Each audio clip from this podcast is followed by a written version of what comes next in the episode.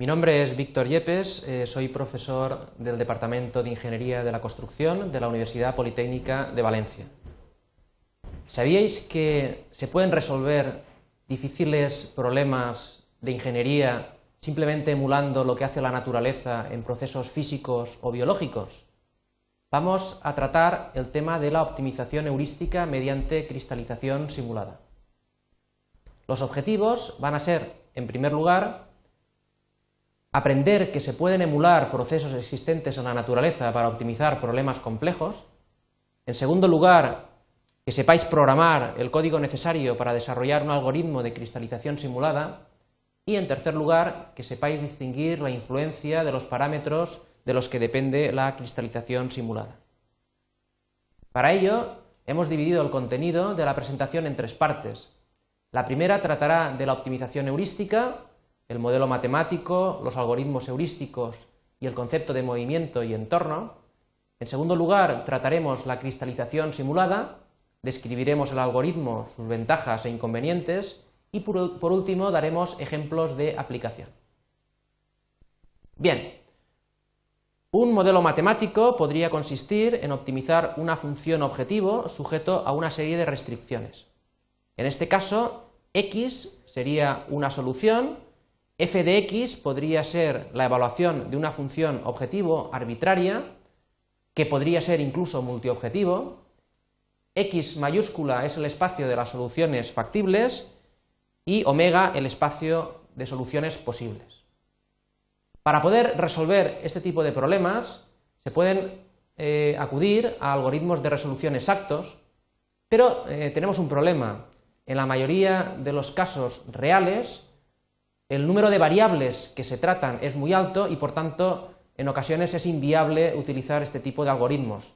Debemos proceder a procedimientos de resolución aproximados.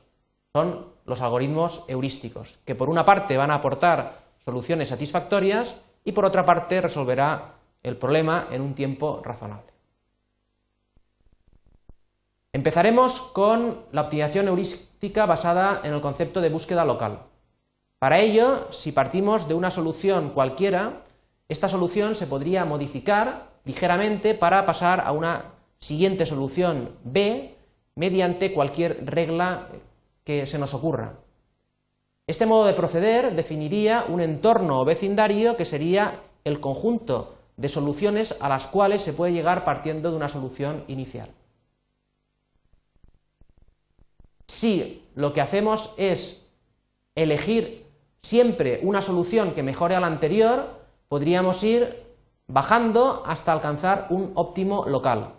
El problema de este proceder es que el óptimo global se puede encontrar cercano pero en una situación a la cual no podemos llegar por no poder superar esta dificultad de la función objetivo y por tanto deberemos de aceptar pasar por soluciones peores para poder llegar.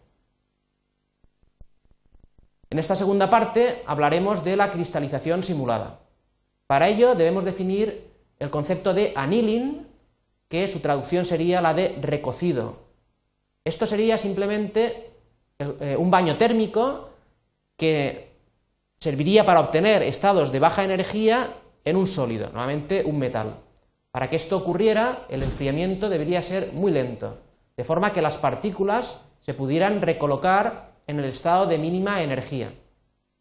Kirkpatrick, Gelac y Becky en el año 83 y CERN en el año 85 fueron los primeros que intentaron simular este proceso físico para optimizar funciones objetivo. En este caso, podemos ver en la, tabla cómo donde en termodinámica hablamos de configuración, en optimización se hablaría de, solución factible, la configuración fundamental sería la solución óptima, la energía de configuración, el coste de la solución, y la temperatura sería nuestro parámetro de control. La cristalización simulada es un algoritmo de búsqueda por entornos. Vamos a seleccionar candidatos de forma aleatoria y vamos a admitir soluciones degradadas, pero siempre con una probabilidad que dependerá de dos cosas. En primer lugar, de la temperatura y en segundo lugar, de la diferencia entre la valoración de las funciones objetivos delta. En definitiva, de la distribución de Boltzmann, que es el exponencial de menos delta partido por t. En esta gráfica que podemos observar cómo evoluciona la probabilidad de aceptación en función de delta. Para un delta determinado se puede comprobar que la probabilidad de aceptación es baja cuando la temperatura es baja y va creciendo conforme se incrementa la temperatura.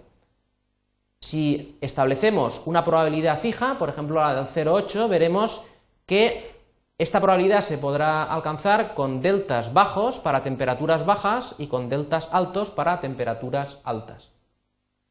En definitiva, aquí podríamos ver una evolución del algoritmo.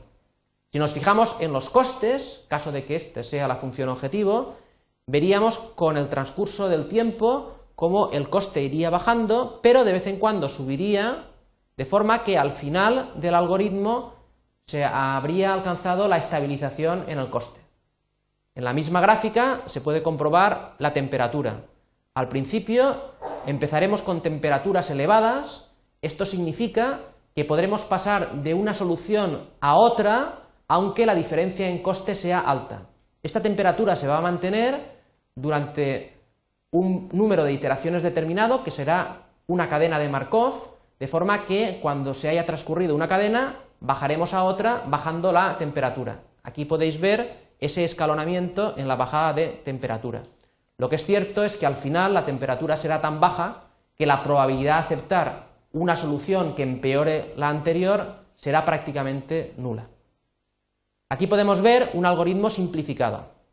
Necesitaríamos una temperatura inicial, una temperatura final una longitud de la cadena de Markov y un proceso de enfriamiento, en este caso representado por alfa. Partiendo de una temperatura inicial, generamos de forma arbitraria o de forma aleatoria una solución inicial y mientras no lleguemos al criterio de parada, lo que haremos será lo siguiente. Seleccionaremos una solución candidata mediante una modificación de la solución actual. Si el coste es menor, esta nueva solución se aceptará. Pero también se podrá aceptar siempre que la diferencia entre los costes se encuentre favorecida por la expresión de Boltzmann anteriormente comentada, de E elevado a menos delta partido por T. Cuando se haya terminado una cadena de Markov, la temperatura se bajará. Al final, la solución será la mejor de las soluciones que se hayan visitado hasta ese momento. Aquí se puede observar por qué una temperatura inicial alta. Sea cual sea el inicio, una temperatura inicial alta permitirá aceptar nuevas soluciones aunque la diferencia en coste sea también alta. Y por tanto ello nos va a permitir llegar a sitios del espacio de soluciones que de otra forma sería complicado. Para poder seleccionar la temperatura inicial existen diversidad de métodos. Aquí vamos a presentar el método propuesto por Medina, que es extraordinariamente sencillo. Partiendo de una temperatura arbitraria, establecemos unos movimientos, que sería la cadena de Markov, y vamos a realizar lo siguiente. Si las aceptaciones o el porcentaje de aceptaciones, eh, en este caso, es inferior, por ejemplo, al 20%, es un número de aceptaciones demasiado bajo y simplemente lo que tendríamos que hacer es duplicar la temperatura arbitraria. Por contra, si las aceptaciones en este caso son demasiado altas, es decir, superan al 40%, por ejemplo, lo que haríamos sería dividir por la mitad esa temperatura arbitraria. Al final tendríamos una temperatura inicial que nos daría un porcentaje de soluciones aceptadas razonable, digamos entre el 20 y el 40%. Lo segundo que necesitamos es enfriar paulatinamente la temperatura. Para ello, y en primera aproximación, podríamos utilizar una velocidad geométrica de decrecimiento para cada cadena de Markov. Así, por ejemplo, la temperatura en la cadena de Markov I más 1 sería la temperatura de la cadena en la cadena de Markov I multiplicado por un factor que puede oscilar entre 0,8 y 0,99. Existen más opciones. Por ejemplo, Podríamos hacer una longitud de la cadena de Markov que fuera dependiente de la temperatura. Ello nos llevaría a un número de aceptaciones constante. En cuanto a la temperatura final, teóricamente esta debería ser cero, pero esto es inviable. Inviable porque los decrecimientos geométricos no nos harían llegar nunca a t sub f exactamente igual a cero, y por otra parte porque la probabilidad de aceptar soluciones peores es casi nula antes de llegar a esta temperatura nula. Por tanto, hay otras opciones que podemos utilizar para detener el algoritmo. En primer lugar, podríamos detener el algoritmo siempre que no existan mejoras tras un número prefijado de cadenas de Markov, o, en segundo lugar, se podría detener el algoritmo al alcanzar una fracción de la temperatura inicial, por ejemplo, en este caso, eh, una centésima de la temperatura inicial. Una vez se ha alcanzado ya la temperatura final, podríamos optar por un recalentamiento, un recalentamiento decreciente, en el sentido eh, siguiente. Podríamos suponer que estamos bajando una montaña por un sendero y cuando ya no se puede bajar más, simplemente tendríamos que subir un poco para otear otro itinerario que nos llevara a un punto más bajo. Este sería eh, una idea interesante desde el punto de vista de mejorar el óptimo local alcanzado. ¿Qué ventajas e inconvenientes tiene este algoritmo propuesto? El annealing es versátil, incluso con problemas complejos y funciones objetivo arbitrarias. En segundo lugar, hay una convergencia estadística hacia la solución óptima, independientemente de la solución inicial, eso sí, siempre que tuviéramos suficientemente, suficiente tiempo o suficiente número de iteraciones. Y, por último, este algoritmo proporciona soluciones valiosas. Sin embargo, no informa de la llegada al óptimo global.